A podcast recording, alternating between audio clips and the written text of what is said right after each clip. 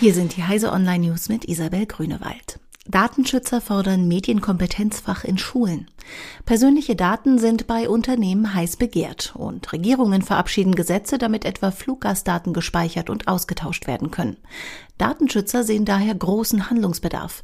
Der verantwortungsvolle Umgang mit persönlichen Daten muss von klein auf gelernt werden, sagte die Vorsitzende der Datenschutzkonferenz von Bund und Ländern Barbara Thiel. Im Schulunterricht brauche es dazu deutlich mehr Aufklärung.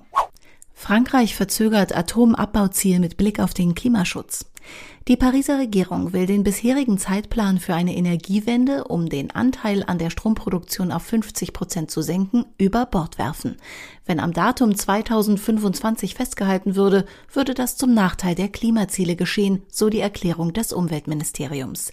Denn dann müsse im Gegenzug die Stromerzeugung aus fossilen Brennstoffen angekurbelt werden.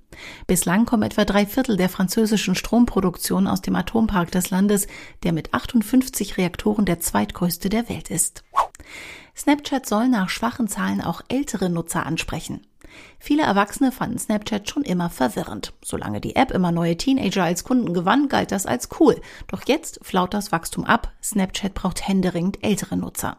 Darum soll nun die Funktionsweise der Snapchat-App geändert und vereinfacht werden.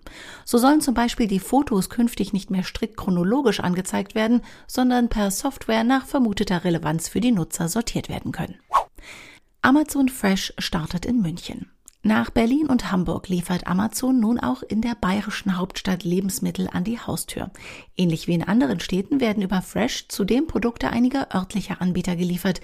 Dazu gehören in München unter anderem der Feinkostspezialist Dallmayr sowie einige Stände vom Viktualienmarkt.